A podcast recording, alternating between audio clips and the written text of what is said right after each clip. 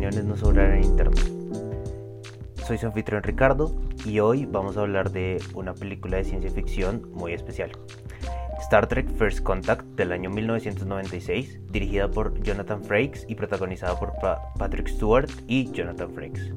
Eh, para esto tenemos a un invitado muy especial, ya amigo de la casa, amigo de opiniones gratis, Diego. ¿Cómo está? Hola Ricardo, eh, todo muy bien, todo muy bien. ¿Usted cómo está? Bien, muchas gracias. Y usted es eh, el experto en, Star Trek, ¿no? Entonces, digamos que este podcast va a ser muy interesante. Yo no sé nada de Star Trek, en primer lugar quiero decirlo y, voy a aproximarme desde la perspectiva de alguien que no sabe nada de Star Trek y a ver si puedo yo disfrutar de esta película. Me encantó y usted va a ser nuestro experto iluminador de Star Trek. Em, perfecto.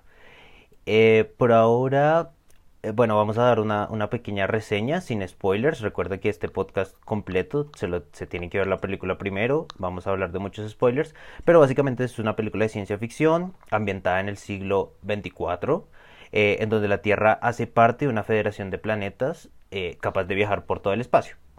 sin embargo, se encuentra con la amenaza de los Borg, una especie con mente colectiva que asimila a, diferentes especies y así va evolucionando. Eh, y esta especie está intentando evitar que los humanos hagan eh, contacto por primera vez con vida extraterrestre. Y la Enterprise, que es una nave, eh, parte de la flota espacial, intenta detener a los Borg. Entonces básicamente esa es la premisa. Es una muy buena película de ciencia ficción. Si no se la han visto antes de continuar, vayan y la ven. Eh, y después vuelven a este podcast, ¿no? Entonces, antes de comenzar con nuestra discusión, Diego, quiero hacer una pequeña eh, reseña, como hicimos en el Club de la Pelea en otro podcast, em, sobre la película ya con spoilers. Entonces, me permito leer. Eh, la Enterprise recibe una señal de la flota estelar, los Borg, una especie con mente colectiva que se adapta y evoluciona asimilando a distintas especies como si fuera un virus. Ellos han vuelto y se dirigen a la Tierra. Sin embargo, la flota le ordena al capitán Jean-Luc Picard no acercarse, teniendo en cuenta que él ya ha sido asimilado por los Borg y esto puede ser un riesgo. Picard desobedece las órdenes y se dirige a la Tierra, en donde encuentra un cubo Borg que está destruyendo distintas naves de la flota. Al él tener conocimiento de su punto débil, algo que aprendió durante su asimilación, logra destruir la nave Borg y salvar al resto de la flota. Sin embargo, una nave más pequeña sale del, del cubo Borg con la intención de viajar a, una Tierra primitiva del siglo XXI que aún no ha logrado el viaje intergaláctico. De esta manera, e, evitar que hagan contacto con una especie alienígena y les sea más fácil asimilar a los humanos en el futuro. La Enterprise decide volver en el tiempo para evitar que esto ocurra. Encontrará a Sephram Cochrane, el inventor de la tecnología para viajes intergalácticos, y guiarlo hacia el primer contacto. Parte de la tripulación baja a la Tierra del pasado, de manera incógnita, para cumplir este objetivo, mientras el resto se queda en la nave. En el Enterprise se dan cuenta de que los Borg han creado una especie de colonia en su interior, con la intención de llamar eh, a los Borg del pasado para que asimilen a la Tierra antes de que se haga el primer contacto. Para esto, asimilan a Data, un androide asistente de la Enterprise.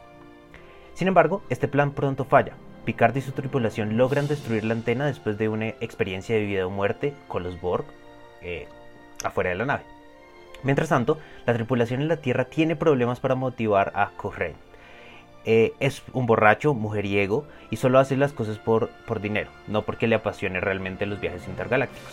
La tripulación entonces decide contarle de su futuro como héroe lo que lo hace acobardarse aún más y decide solo a regañadientes seguir con el plan del primer contacto. En el entretanto en la nave, la amenaza Borg se agrava a tal punto que Picard, después de un gran dilema, decide destruir la Enterprise, para destruir la colonia de los Borg. Al evacuar a toda su tripulación, él se queda para buscar a Data, su amigo. Cuando lo encuentra se da cuenta de que voluntariamente ha decidido seguir las órdenes de la reina Borg, quien es la controladora de toda la colectividad, de esta manera, Data desactiva el protocolo de autodestrucción y sigue el nuevo plan ideado por la reina Borg, disparar a la nave de Cochrane con la que hará primer contacto. Sin embargo, se descubre que Data nunca traicionó a la Enterprise, por lo que intencionalmente falla los tiros contra la nave e inunda la sala de un ácido que destruye todos los componentes orgánicos de la reina Borg, matándola. Así, salvando a, Picard y a la Enterprise. En la Tierra, todo ha sido un éxito. Los alienígenas, en este caso los vulcanos, eh, llegan a la Tierra y hacen contacto con los humanos, representados por Cochrane, quien les muestra las costumbres humanas. Fin de la película. Bueno, entonces Diego, cuénteme, ¿qué fue lo que más le gustó de esta película? Eh, la primera vez que lo vio, que se la vio primero y ahora que se la volvió a ver. Bueno, la primera vez que la vi, lo que más me gustó de la película fue ver cómo evolucionó el concepto de los Borg, que pues es, como usted lo dijo, una especie de mente colectiva. Desde la serie, que el capítulo que más recuerdo de los Borg es precisamente en el que hablan de que Picard fue asimilado anteriormente por los Borg. Eh, en ese capítulo, los Borg, eh, digamos, es un concepto que está construyéndose, es un concepto que ya está bastante bien trabajado, pero sigue en construcción. En esta película, los Borg son un concepto mucho eh, más desarrollado. De alguna manera, yo siento que, pues como fan de Star Trek, es de las cosas en las que más me fijé al ver la película por primera vez ahora que pues la he repetido muchas veces y en, especial esta última vez que la vi, me gustó mucho el hilo. Cómo se diferencia de todas las demás películas eh, gringas típicas en la que hay una gran nave extraterrestre que va a invadir la Tierra, porque digamos que en principio esta película es lo mismo, pero evoluciona de una forma eh, diferente con un fondo más profundo en el que se diferencia, en el que se diferencia mucho de, de las demás películas clásicas de, típicas de ciencia ficción que tratan sobre estos temas. Entonces, me gusta mucho cómo llegan a una tierra que es una tierra vulnerable, es una tierra que ha pasado por un, una tercera guerra mundial, entonces es una tierra que tiene sus grandes ciudades destruidas, que la población está diezmada, que no tienen defensas.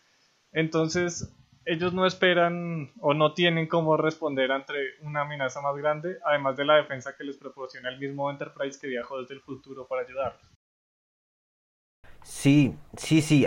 Eh, digamos, usted como fan de Star Trek tiene otra perspectiva de cómo evoluciona el tema de los, de los Borg. A mí, a mí me gusta, por ejemplo, me gusta lo que usted dice, y creo que yo también lo logré identificar, y es que no es la típica película de de ciencia ficción en donde sí la típica película de Hollywood como Día de la Independencia que fue el que casi que popularizó ese tipo de género pero también hay películas que son peores. La, eh, Día de la Independencia es buenísima pero hay películas de la Guerra de los Mundos eh, en fin bueno hay, hay, un montón en donde la, la tierra es invadida por extraterrestres y entonces le corresponde a Estados Unidos salvar al mundo como policía del mundo no eh, esta, es un poco distinto. A mí me gustó mucho eso y me gustó el hecho de que en realidad no se necesita saber absolutamente nada de Star Trek para usted entender, eh, eh, digamos, esa parte principal de la historia y, usted logra entender, bueno, este es el capitán, este es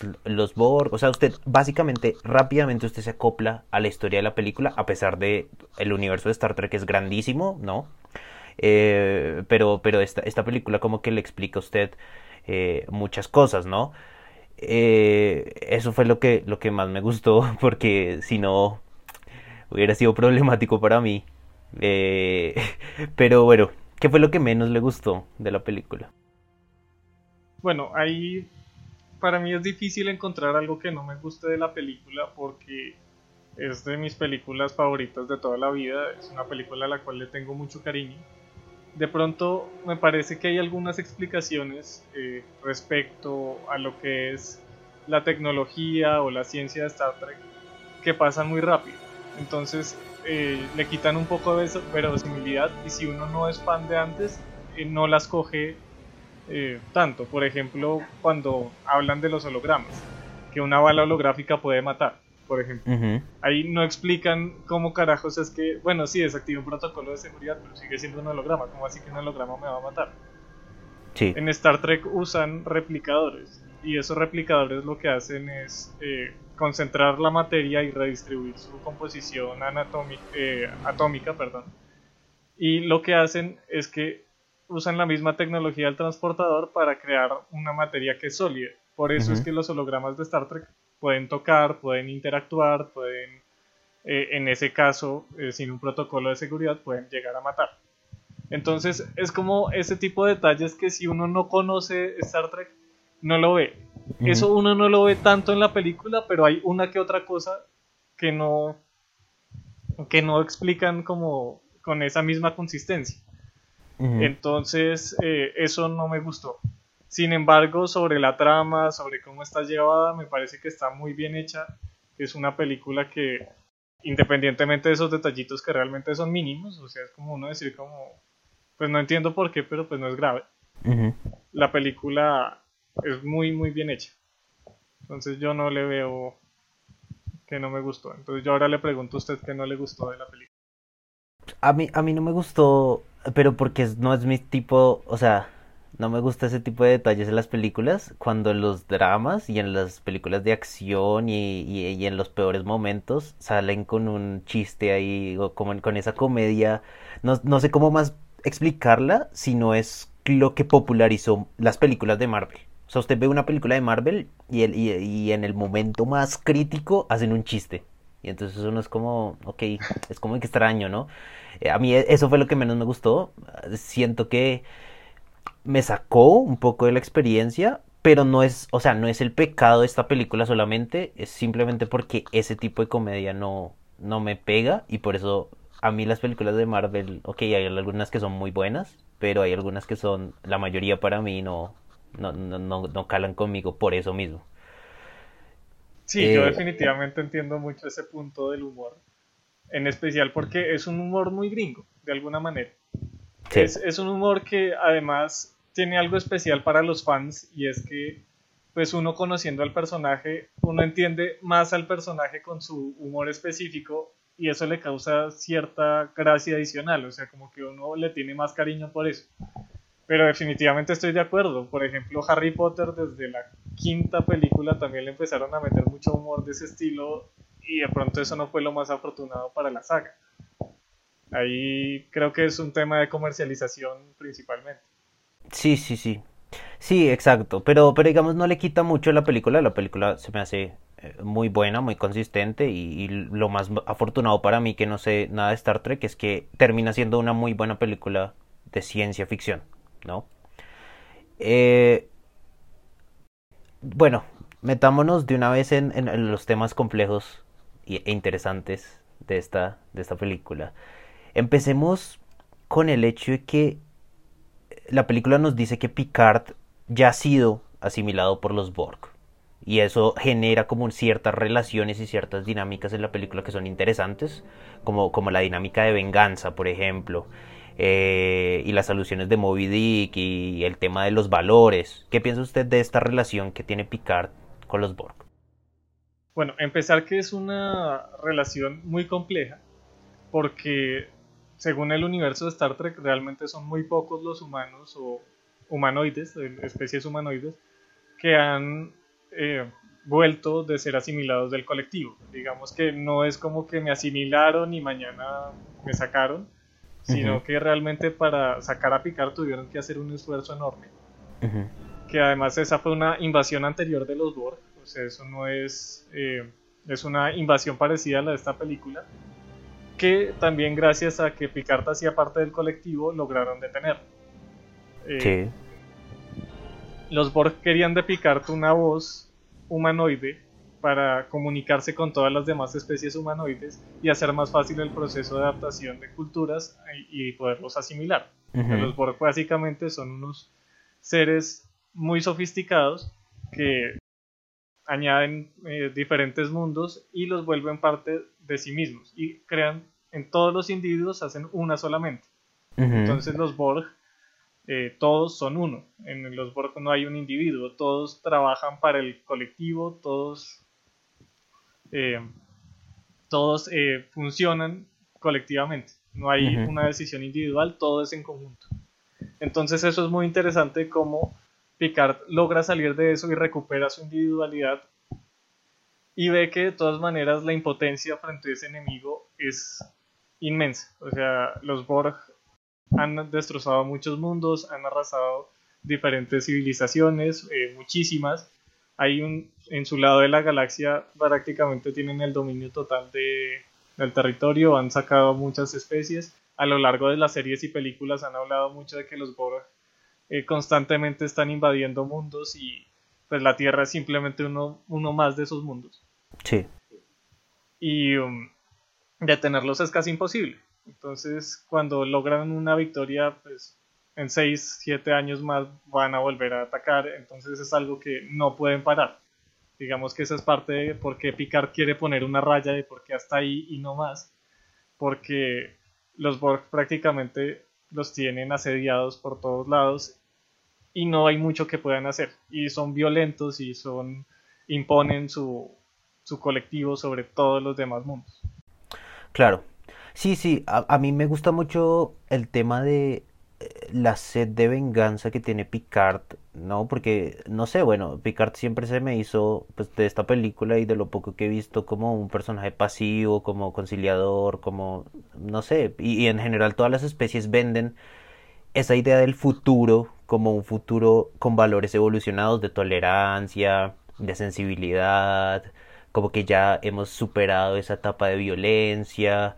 em, y, aquí vemos a Picard completamente enfrascado y, hay muchas alusiones a Moby Dick en ese sentido, eh, como él el capitán Ahab contra la ballena, ¿no? Y que la ballena y la sed de venganza y, y que va a ser su perdición, ¿no? Entonces eh, a mí eso se me hace interesante, además porque hay un contraste como entre los valores primitivos del pasado, porque ellos viajan en el tiempo, viajan al pasado, y los valores del presente. Entonces ellos se creen muy evolucionados, pero, pero ahí está Picard, que es uno de los, pues, de los más importantes ahí, eh, sucumbiendo ante esta sensación casi, casi por necesidad, casi porque, como usted lo dice, eh, los Borg son una amenaza eh, incontrolable y él ve esa oportunidad de destruir a los Borg y, poner un pare y eso digamos que genera unos debates que son interesantes, o sea, hasta qué punto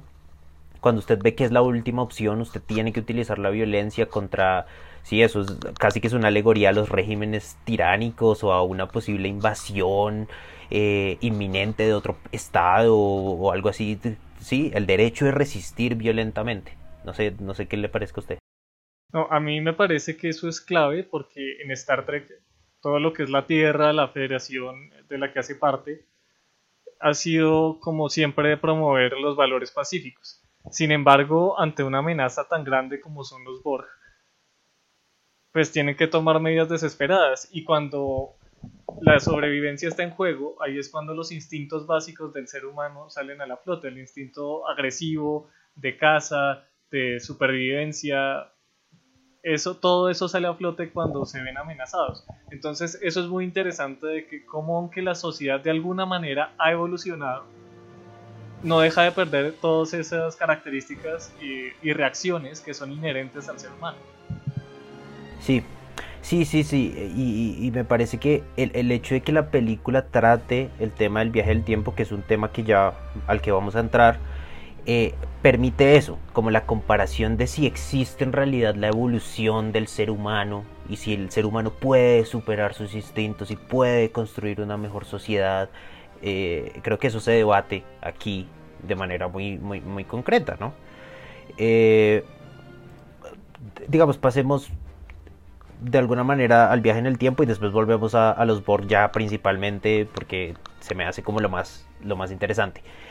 Eh, aquí viajan en el tiempo, ¿no? Es una película de viajes en el tiempo también que tenemos muchísimas últimamente. Sí, sí, Eh, eh, la serie Dark, que tenemos Avengers, termina en un, en un viaje en el tiempo.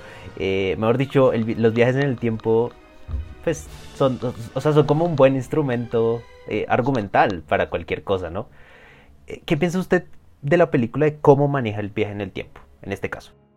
Bueno, a mí me encanta del viaje en el tiempo en esta película es que la ciencia detrás del viaje en el tiempo no importa, porque pues, realmente es como, pues sí, los Borg son muy avanzados tecnológicamente, pueden hacerlo, pero me encanta cómo ellos viajan a un pasado que para nosotros sigue siendo futuro.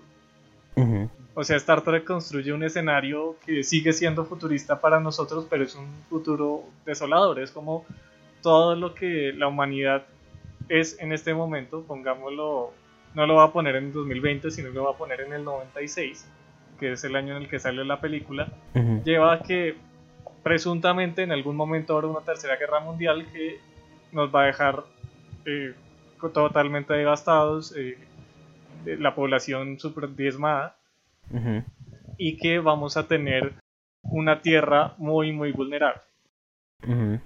Como después de un golpe tan grande, el hecho de que haya un primer contacto sirva como, como ese incentivo para que la humanidad se dé cuenta de que peleando entre ellos mismos no va a ayudar en nada, siendo que hay muchas más cosas allá afuera, que hay más especies eh, más seres vivos inteligentes allá afuera.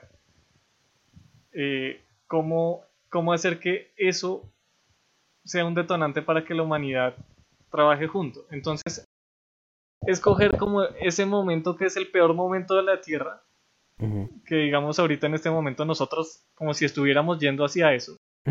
claro. Entonces la proyección que ellos hacen, porque de hecho ahorita hay muchísimas películas y series que les encanta mostrar la versión apocalíptica de que ya la Tierra definitivamente no tiene futuro. Entonces acá muestran que toca fondo, pero con ese primer contacto no es un primer contacto devastador como les gusta mostrar en muchas películas, sino que antes es la clave para que la humanidad empiece a cooperar. Entonces cuando usted dice, la humanidad es capaz de evolucionar en sus principios, yo diría que no, pero si es capaz de hacer una mejor sociedad, yo diría que sí. Sí, sí, sí, eh, digamos, eh, me gusta eso que usted dice que el tema del viaje en el tiempo como dispositivo, digamos, la ciencia detrás es, es completamente irrelevante. O sea, la película ya asume que usted puede viajar en el tiempo y, y, no le presta mucha atención. Últimamente hay mucha atención sobre cómo se viaja en el tiempo y, y eso es interesante, ¿no? O sea, nadie se podría quejar de Dark, que es básicamente cómo se viaja en el tiempo hecho serie. Eh, digamos, es lo, lo, único que se concentran. Eh, y lo mismo, por ejemplo, Avengers también tematiza la forma en el que se viaja en el tiempo, universos paralelos. Aquí no se meten con eso, o sea, no, no toman partidas, simplemente tienen que volver en el tiempo, eh, hacer que el futuro ocurra, o bueno, el futuro pasado ocurra, y devolverse, y ya. No, no, hay, no hay tema. obviamente, la gente del pasado no se puede dar cuenta de que ellos viajaron en el tiempo, es lo típico, pero, pero no, digamos, no, no se concentra mucho en eso. Y creo que eso es una ventaja en esta película, porque le permite desarrollar otros, otras temáticas que me parece que son mucho más importantes, ¿no? Eh, y, por ejemplo, lo que usted dice del primer contacto es un tema mucho más importante. O sea, eh, de pronto podríamos discutir el hecho de si la película vende esa idea de salvación, esa idea de Mesías en el primer contacto. O sea, el primer contacto, si no fuera por el primer contacto, quién sabe si la humanidad llegara a, un punto en donde, digamos, fuera importante para el universo, ¿no? O sea, sin el primer contacto no... Entonces vienen una especie alienígena como si fuera el Mesías, como si fueran los salvadores de humanidad, de la humanidad, y así me parece a mí que eso también intenta vender la película un poco, un poco, no sé si de forma depresiva o de, todo lo contrario, pero sí parece extraño, ¿no? no es, o sea, parece que no es el ser humano como tal el que se salva a sí mismo, sino que necesita de la ayuda, de pronto por, por la filosofía de la serie, que es la cooperación, la sensibilidad, bueno, en fin, podría discutirse, pero a mí eso, eso se me hace interesante, ¿no? O sea, el ser humano no se salva a sí mismo. No sé qué le parezca. De pronto no sé si es que el ser humano no se salva a sí mismo, pero sí necesita un estímulo muy importante para poder salvarse a sí mismo.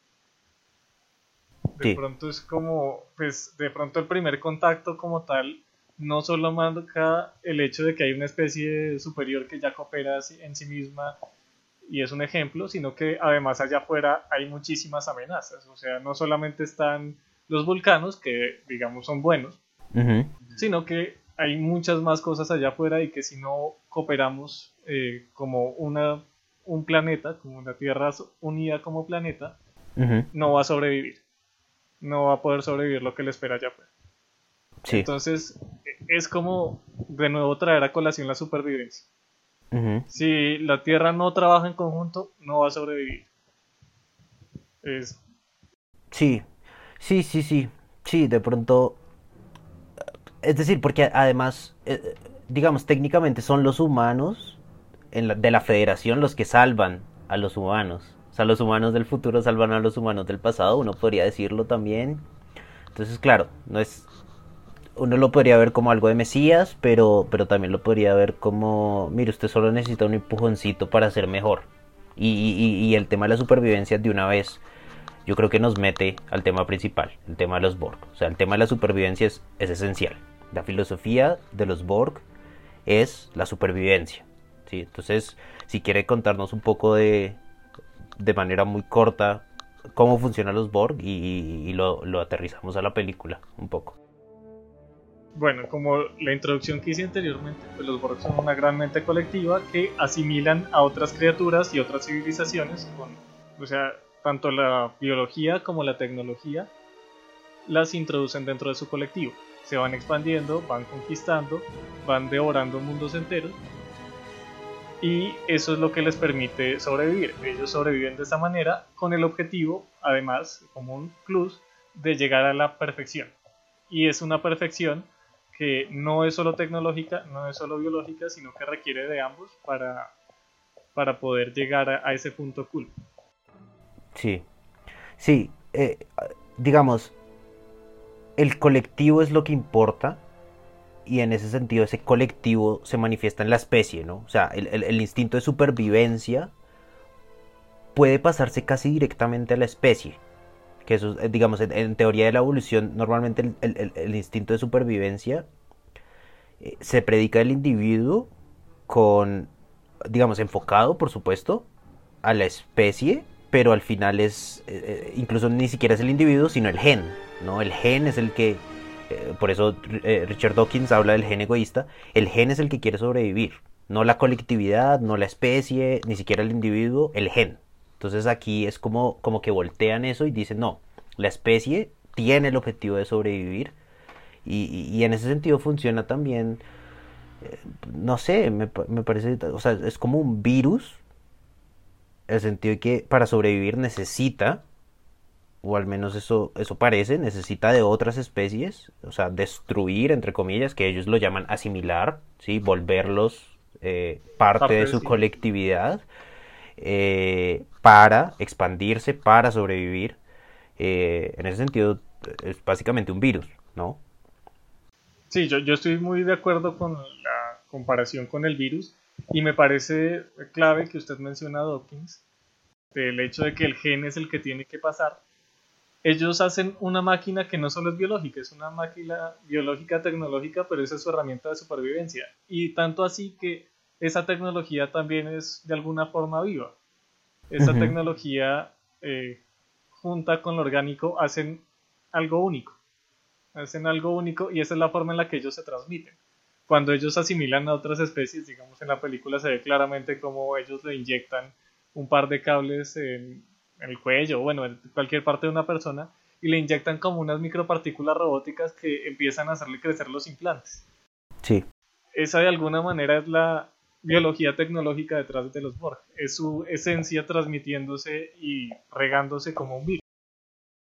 Claro, exacto. Eso no lo había pensado y se me hace muy interesante. O sea, casi que el replicador, como la forma de asimilar, la forma de reproducirse, la forma de expandirse, eso es lo que quiere sobrevivir. Ningún individuo quiere sobrevivir, sino la forma, eso, eso, eso es demasiado avanzado. O sea, eso a mí se me hace un concepto extremadamente interesante. Además que ellos tienen, eh, en la serie lo explican un poco más, unas partículas internas que llaman nanosondas, que son como, haga de cuenta, las células vivientes pero tecnológicas.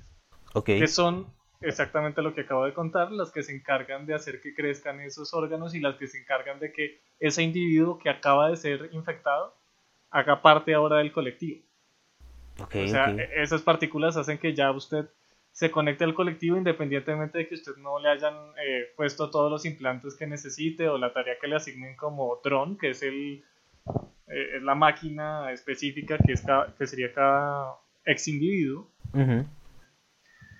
eh, esa partícula es la que le permite que ya él haga parte del colectivo y el colectivo decida qué función debe tener esa, ese ex individuo personalmente, ese dron como lo llaman ellos. Ok, sí, sí, y, y creo que, por ejemplo, el tema de, de, la forma en la que se replican y otra cosa, el, la forma en que sobreviven o resisten o, o, o, como que su sistema inmunológico de alguna manera se adapta a las armas tan rápidamente, también eso compara mucho con, con, con, con el virus y con las bacterias también. O sea, el hecho de que el sistema inmunológico, o sea, para, para, los que no se hayan visto la película, usted le dispara un Borg y no sé, a, a los 13 segundos, bueno, yo no sé, eh, se ha adaptado. Entonces por eso tienen que estar constantemente cambiando la frecuencia del láser o, o, o, las armas en general para que los Borg puedan, digamos, los individuos o ex individuos de los Borg puedan eh, morir, ¿no? Porque de resto son, son invencibles. Sí, los Borg también tienen esa característica y es que como ellos asimilan la tecnología, cuando ellos reciben un disparo, no solamente reciben el disparo, sino que reciben información sobre el disparo, lo cual les permite desarrollar ellos automáticamente una tecnología para repelerlo. Uh -huh. eh, eso es, digamos, una de las características que los hace tan peligrosos e invencibles. Ellos no solamente se, se adaptan, sino que además también se regeneran. Ellos tienen la capacidad de regenerarse, como ellos tienen esas pequeñas células eh, robóticas que son las que controlan su colectivo y son las que manejan también parte de esa tecnología. Ellos rápidamente se están reconstruyendo, se están regenerando, se están adaptando, están aprendiendo de todo. Entonces, también ahí llega otra pregunta que me parecería muy interesante y es por qué ellos, si les interesa igual también la tecnología, van a asimilar la Tierra en el pasado, si la Tierra del pasado no es tan avanzada. Y yo creería que la respuesta ahí es que ellos la tecnología de la Tierra la conocen ya muy bien porque han tenido muchos enfrentamientos, han asimilado ya muchas naves en el pasado y ya teniendo esa tecnología lo único que les falta es la población. Y la población ya teniendo la tecnología pues es mucho más fácil de obtener en el pasado porque es esa tierra vulnerable que hablamos. Sí, sí, sí. Yo no lo había pensado así, yo pensé que era como una especie de dispositivo de la película para... O sea, yo, yo lo que asumí fue lo siguiente, la Tierra es como una especie de, mol, de, de, de molestia en el futuro y en ese sentido pues mejor atacarlos cuando estén débiles en el pasado. Eso, eso, eso fue lo que yo pues no yo sé. creo que eso es completamente acertado, pero es un poco de ambos. Sí. Porque de todas maneras la federación es la potencia de, de ese cuadrante de la galaxia donde se encuentra. Uh -huh. Y los Borg eh, pues no tienen tanta presencia en ese cuadrante, entonces eh, pues van a atacar precisamente los puntos más importantes de, de esos cuadrantes, entonces de los cuadrantes restantes. O sea, son las galaxias según Star Trek son cuatro cuadrantes, eh, los Borg hacen parte del cuadrante delta y la Tierra está en el cuadrante alfa, entonces ellos entran al cuadrante alfa uh -huh. con el objetivo de debilitar las potencias más fuertes, entre esos la Federación Unida de Planetas, cuya capital es precisamente la Tierra. Ok, ok, tiene, tiene, tiene sentido también en, en esa perspectiva. Eh, hablemos de, del tema que más me pareció interesante acerca de la película y es la combinación entre lo tecnológico y lo orgánico como parte de la perfección de los Borg. O sea, y lo digo por qué, porque normalmente eh, en la ciencia ficción y, e incluso en científicos futuristas, o sea, de, de, de, nuestra realidad, pues, eh, digamos que la tecnología es como el nuevo paso para la humanidad. Es el avance para la humanidad. Esos movimientos del transhumanismo, por ejemplo, el hecho de que usted tenga que reemplazar todas sus partes eh, orgánicas por partes tecnológicas. Eh, si usted pudiera implantar su conciencia o subirla en la nube y meter un androide, todo el mundo dice, no, claro, eso es, ese es el futuro, esa es la tecnología, eh, digamos, ese es el paso para la humanidad, ese va a ser el avance para la humanidad. Pero aquí los Borg, y, muy inteligentemente, la serie, pues obviamente los creadores de la serie y de la, de la película, plantean una filosofía que es más sutil, y es, no, la perfección también implica lo orgánico, ¿sí?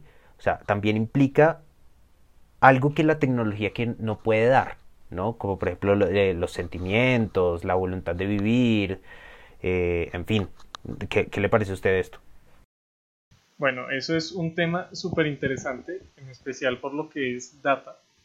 Data para los que no saben, porque la película lo hace implícito, pero al principio de pronto si uno no lo sabe, no lo es tanto. Data es un androide. Data es creado, es una máquina completamente y es una forma de vida artificial. De todas maneras es considerada una forma de vida, aunque sea totalmente artificial. Que pues eso es otro debate que plantea la serie, que en este momento no me voy a meter con eso pero Data es un individuo, persona, completamente artificial. Y los Borg, cuando lo ven, dicen que es obsoleto. Dicen que Data es obsoleto porque es un ser imperfecto creado por un ser imperfecto. Porque él se quedó solo en la tecnología y o, en, o, en, lo tecnológico y nunca implementó lo orgánico. Entonces, él, como Data desea ser más humano, es parte de la premisa de su personaje. Él fue creado por humanos, aspira a ser humano. Cuando a él le dan la posibilidad de tener piel orgánica, de que ahora siente, puede sentir cuando, por ejemplo, en la escena que la reina Borg le sopla la piel y entonces se le ponen los pelitos de punta. Eso es algo que lo acerca más a la humanidad de lo que él jamás había pensado. Entonces es una asimilación a la inversa. Para asimilar a data no utilizan componentes tecnológicos, sino que utilizan componentes orgánicos. Claro. Que es una cosa súper, súper interesante. Claro, y, la perfección viene de como, como una especie de balance entre lo tecnológico, digamos, obviamente eh, eh, la mejora en, en, el cuerpo, en las capacidades que puede tener el cuerpo. Por ejemplo, ellos se implantan brazos, eh, que tienen distintas, eh, digamos, funcionalidades. funcionalidades, exacto, se, implantan, eh, digamos, un ojo o lo que sea, exacto. Eh, como una forma de, de, mejorar el cuerpo, ¿no? Que es la típica idea del transhumanismo. Pero, sí, el cyborg. Exacto, el cyborg. Pero cuando van a asimilar a Data, como usted lo dice, lo que hacen es implantarle tejido orgánico, ¿no? Para que él sienta él sienta, por ejemplo, el dolor, ¿no? Esa es una escena muy, muy fuerte de la película, cuando, cuando él siente el dolor de que lo cortaron en esa parte de la piel, eh, y, es como una revelación para él, ¿sí? Esto es lo que se siente ser humano, y, digamos que va muy atado, y la misma película lo hace explícito, va atado a ese instinto de supervivencia que tienen eh, todos los seres orgánicos, podríamos decir. No sé, no sé cómo maneje ese tema Star Trek, concretamente con los androides. No sé si los androides también tienen ese instinto de supervivencia, pero por la película, al menos la lectura que yo hice de la película, los androides no tanto. O sea, no funcionan orgánicamente en ese sentido de instinto de supervivencia. Sí, de acuerdo. Lo que pasa es que en Star Trek los androides son un tema diferente. No es como en Star Wars, que en Star Wars los androides hacen parte de todo y hay un montón de androides y es lo más común. Data es un androide muy atípico porque es prácticamente único. Digamos que su creador hizo tres robots eh, iguales, pues con diferencias, o sea, uno mejor que otro, eh, pues los fue mejorando. Pero Data es un androide especial, o sea, él tiene la cualidad de persona sobre lo que es un Android. O sea, Data no es una propiedad, no es una máquina simplemente, sino que él demostró que es consciente, que es eh, capaz de desear, de anhelar, de, bueno, de todas las características que definen al ser consciente y por tanto le dieron la potestad de persona. Hay un capítulo muy interesante en la serie que tratan ese, ese tema, porque lo querían desarmar para precisamente hacer más androides como él, porque es un robot único. Ok. Sí. Eh, me parece que los Borg, cuando toman a Data como... Pues es, es, muy interesante, cuando ellos toman a Data y lo empiezan a seducir, lo quieren es convencer porque ellos no nunca le implantan sus nanochips para asimilarlo y que él se meta al colectivo, sino que él voluntariamente es el que se une. que es lo que plantea, que también me parece súper interesante siendo que los Borg están acostumbrados a conquistar, pero se dan cuenta que el programa de data de alguna manera tiene una encriptación tan específica que la forma en la que ellos tienen que acceder a él más fácil es convenciéndolo. Y lo convencen tentándolo. Y dicen que lo tientan y que él tarda, él lo duda, o sea, él dice, yo estuve realmente tentado por esa oferta por un largo tiempo. Entonces Picard le pregunta que cuánto tiempo estuvo tentado y Data le dice que es 0,68 segundos. Claro, sí, sí. Y que para eso, para él, eso es una eternidad. Sí. Entonces eso es una cosa que uno queda como, wow, o sea, dentro de su mente de androide y forma, o sea, que igual ya concebimos que es una forma de vida, él pasó toda una vida pensando porque sí sería bueno unirse a ella o no. Sí, sí, sí, sí, sí, eso me parece, me parece muy interesante. Eh, digamos, la película ahí es un poco ambigua frente, frente a qué es el mensaje que quiere dar frente, eh, en el sentido del instinto de supervivencia y los androides. O sea, parece que lo que, ellos, lo que los Borg quieren hacer es implantarles, si podríamos decir, eh, eh, el instinto de supervivencia o, esa voluntad de vivir y expandirse, y expandirse a, a, data que no lo tiene, ¿no? Esencialmente, a pesar de que todas las demás especies orgánicas lo tienen, ¿no? Naturalmente. Sí. Eh, pero usted toca un tema que me parece muy interesante y, que de pronto aquí podemos especular un poco y es que sí, los Borg son muy poderosos, sí, los Borg conquistan, sí, los Borg funcionan como un virus, asimilan, eh, es decir, pueden pasar por encima de cualquier especie para cumplir su rol eh, como colectividad, pero requieren también y esto en, teoría política es muy importante, requieren también de la persuasión. Y aquí tuve que hacer un corte porque la conexión se fue por un momento. De todas maneras, no creo que sea necesario contextualizar, solo disculparme por este corte abrupto y seguimos con el podcast. Entonces, lo, que, le estaba diciendo era que, eh, digamos, la persuasión resulta importante también para los Borg. O sea, no solo la asimilación, no solo la conquista, no solo eh, pasar por encima de cualquier especie, sino también, eh, y eso, eso me parece importante, eh, persuadir, ¿no? Y, aquí era lo que le estaba diciendo, que existe como una forma de, digamos, el capítulo que usted me dijo que me viera, el, y usted lo dijo en el podcast hace un momento, el objetivo de asimilar a, a, Picard es convencer de alguna manera a las especies eh, humanoides a que se unan a la colectividad Borg. ¿sí? Antes de asimilarlos por la fuerza, eh, parece que primero utilizan esa estrategia y creo que eso, e, eso se me hace a mí importante para, para la teoría política, porque significa que usted por la fuerza no puede lograrlo todo. O sea, usted tiene que también tener cierta persuasión. Y por eso persuaden, por ejemplo, también a Data o quieren persuadir a Picard, como, como, como le dije. A mí eso se me hace interesante, ¿no? Sí, de acuerdo. Y yo creo que esa persuasión es súper notoria e importante porque digamos que dentro del colectivo mismo, pues también van a estar las voces de los que no quisieron, ¿no?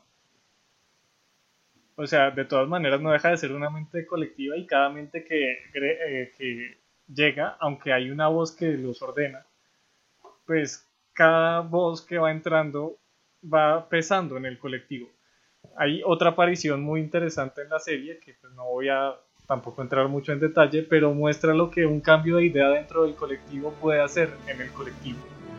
Y el colectivo varias veces dentro de la serie tuvo que desconectar pedazos de colectivo para que esas ideas no, no prosperaran digamos, yo quería preguntarle también usted qué piensa del personaje de la reina Borg.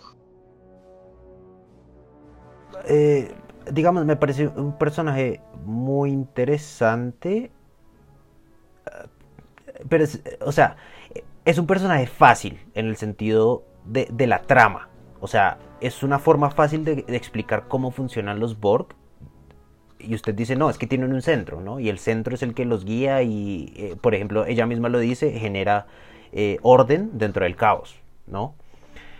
Eh, pero me hubiera preferido que no hubiera ningún centro, en cierto sentido, como que funcionara como la selección natural misma, que es casi al azar y que ellos, sí, bueno, este es nuestro objetivo y, conforme, eh, digamos, conforme van aprendiendo, eh, van viendo cuáles son sus objetivos y los mejores medios para, para conseguirlos y van perdiendo un montón de colectividad pues obviamente como la selección natural, ¿no? Usted va perdiendo un montón de, cosas que no le sirven eh, y un montón de individuos sacrificados. Ahora usted podría decir, claro, usted llega un momento en su evolución como especie que usted llegaría a un centro, ¿no? Usted podría decir eso y creo que eso salvaría mi crítica, ¿no? Usted podría decir, no, es que los Borg son tan evolucionados que en principio no tenían centro y de repente tuvieron un centro, pero, pero no sé, dígame usted.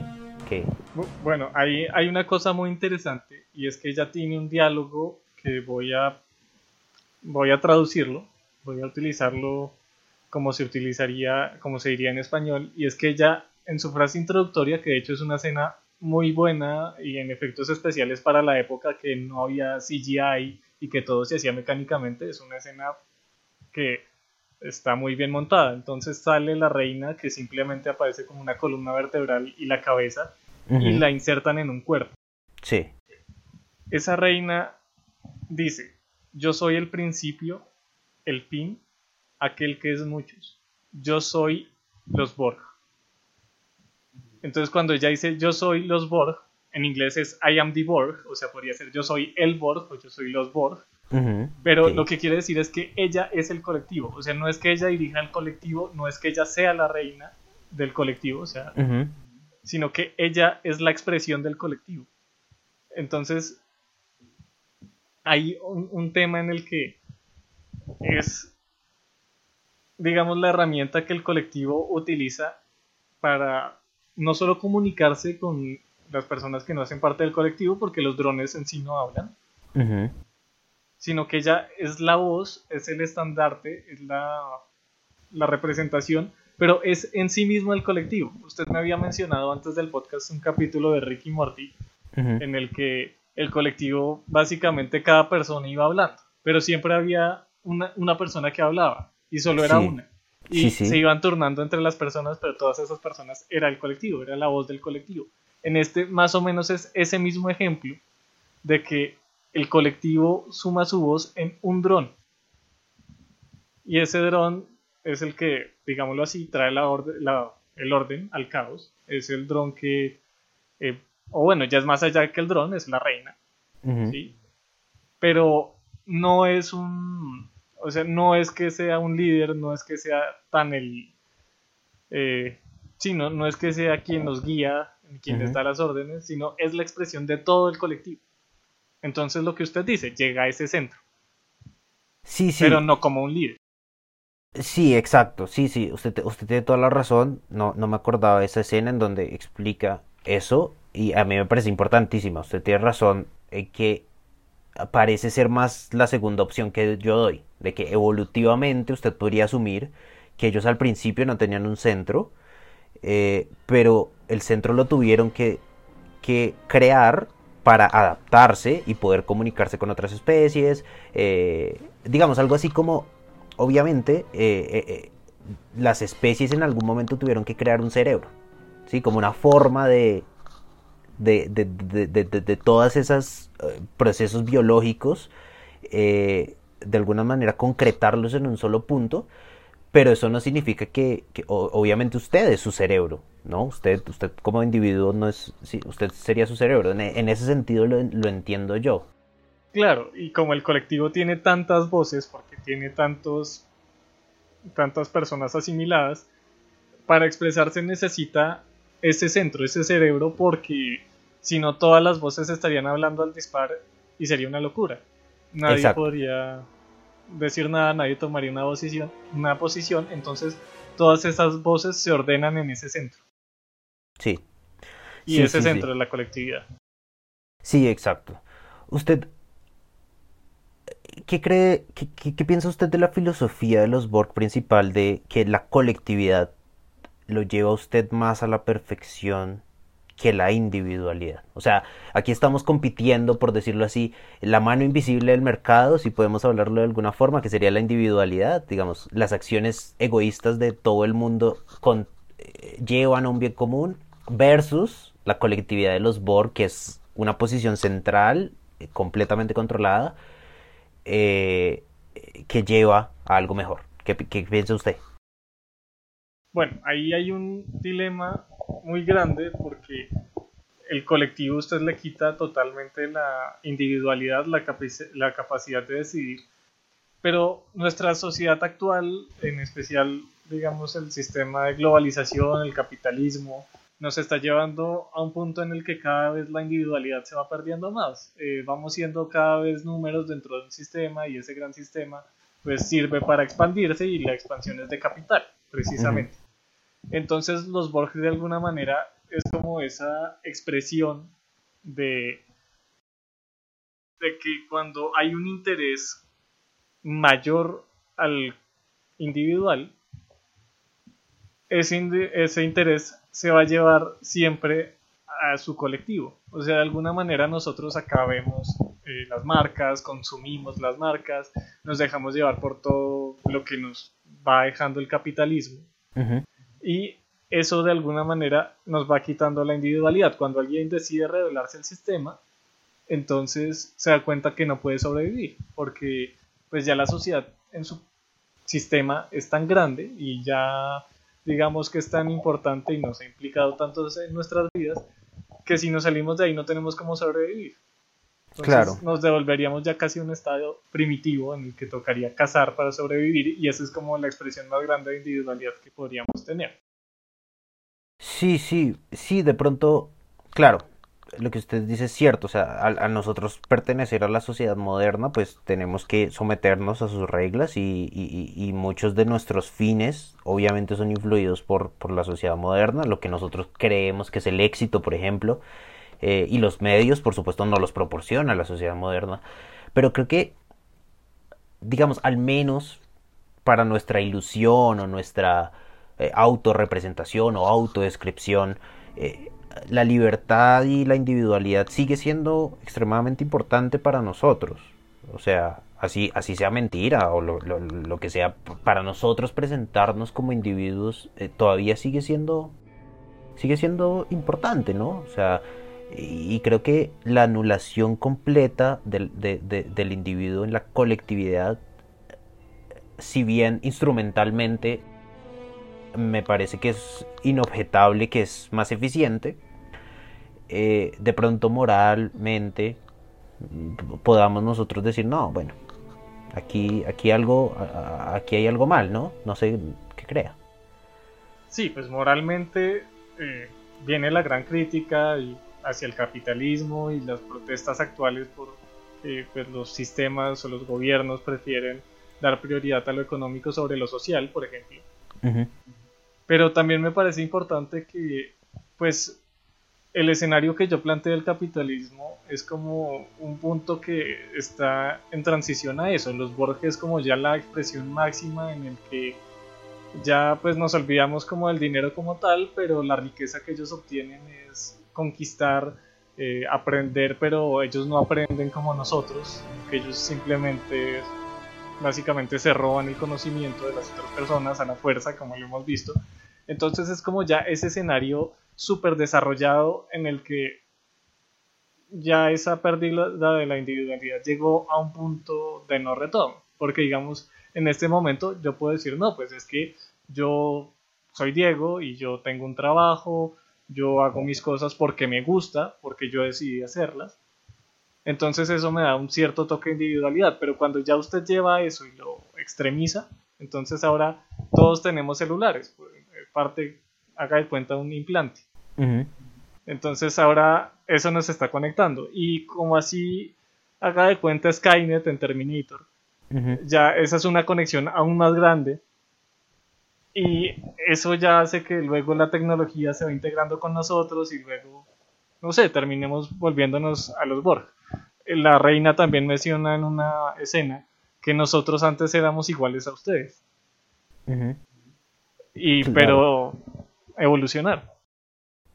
Claro, exacto. Y además, eh, digamos, si bien se le podría hacer la crítica moral aquí, el tema es biológico, o sea, es, es, es más bien como neutral moralmente hablando. O sea, no interesa en realidad los valores, sino interesa lo que es más eficiente biológicamente. Y claramente organizarse de tal forma que usted pueda eh, reproducirse de la manera más eficiente y generar un sistema inmunológico de la manera más eficiente, pues es, es lo que quiere cualquier especie, ¿no? O sea, es como si usted le preguntara a la bacteria, bueno, pero ¿por qué eh, se, se, suicida usted misma y, y, y, hace que sus hijos se coman a sus hermanos para usted sobrevivir? Y bueno, la bacteria le diría, bueno, eso no interesa, ¿no? Sí, de, acuerdo. Casi que la película vende como que nuestro, nuestra moralidad es casi que una limitación para nosotros como especie, ¿no? Algo que es, que es de pronto interesante. Sí, y, lo chévere es que deja como para que uno lo analice, porque tampoco es que tome una postura eh, tan radical sobre el tema. O sea, deja como, lo deja ahí. Exacto. de, hecho, el tema es implícito, o sea, solo se da en dos frases de diálogo y, el tema de individualidad versus colectividad no, ni se discute en la película. O sea, entonces, eh, pero es un tema interesante.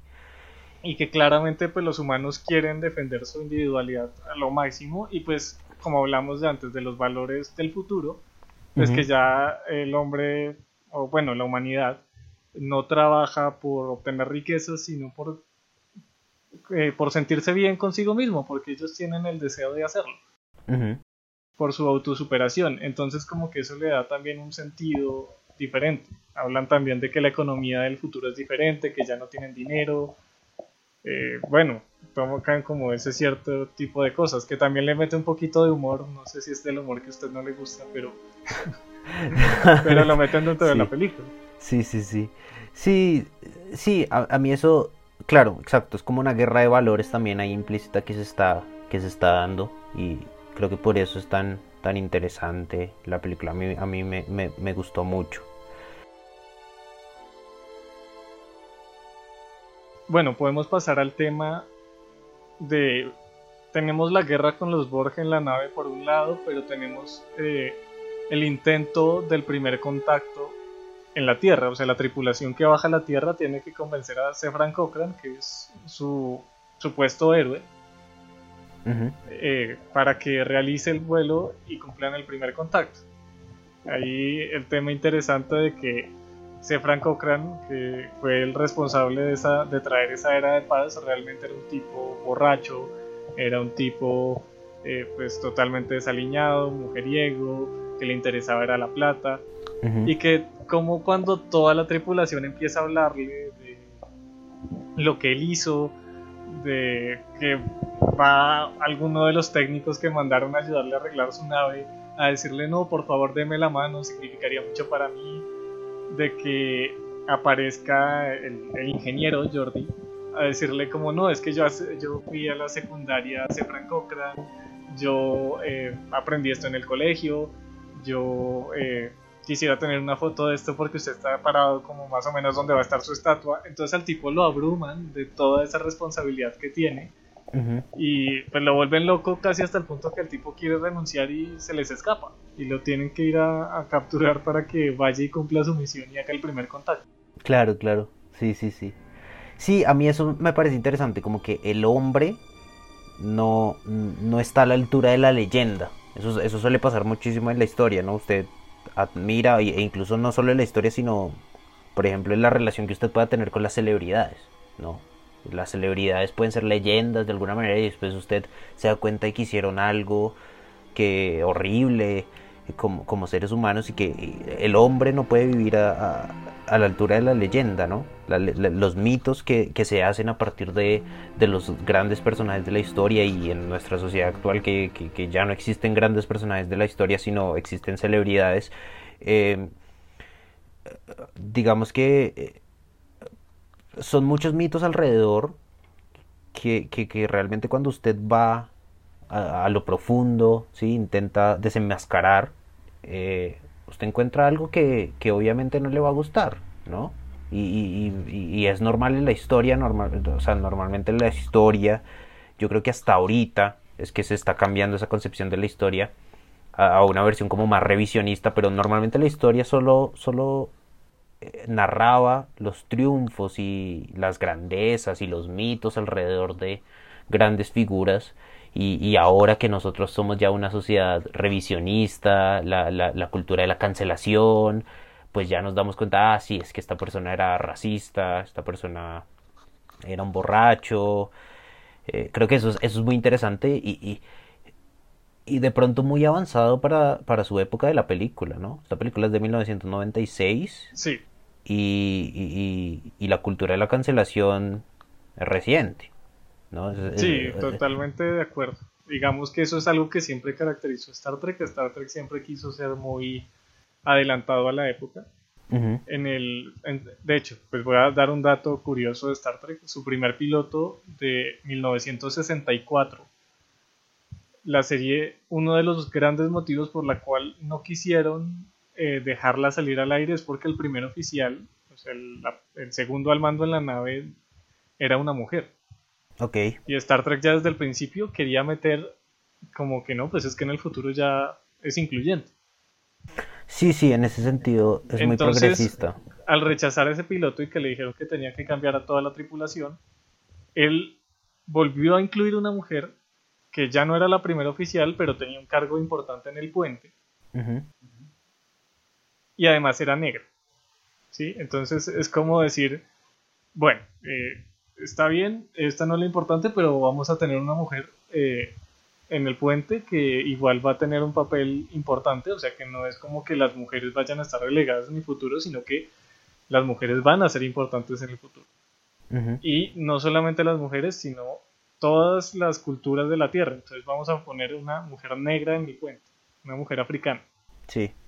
En, plenos 60, ¿no? La época de, de, la revolución de los derechos civiles en Estados Unidos. Y a ellos les encantó hacer que la tripulación fuera diversa. Entonces el timonel era japonés, el bueno, uno de los, otro de los operarios del puente era ruso. Sí, había otro que era francés, que no apareció tanto, pero apareció eh, Spock, que era extraterrestre, ¿sí? Como decir que va a haber una eh, diversificación cultural, cosa que pues en esa época la sociedad aún era muy, muy machista y no lo concebía. Incluso cancelaron el primer piloto porque la segunda al mando era una mujer. Pues no lo cancelaron solo por eso, pero fue una de las razones. Ok. Sí, sí, se ve y creo que con el ejemplo que hacemos de esta película, de, de esa, de que puede desmitificar leyendas de esa forma, digamos, no, no de forma seria, ¿no? De una forma más jocosa. se me hace interesante, se me hace muy eh, progresista en ese sentido. Mm, está bien.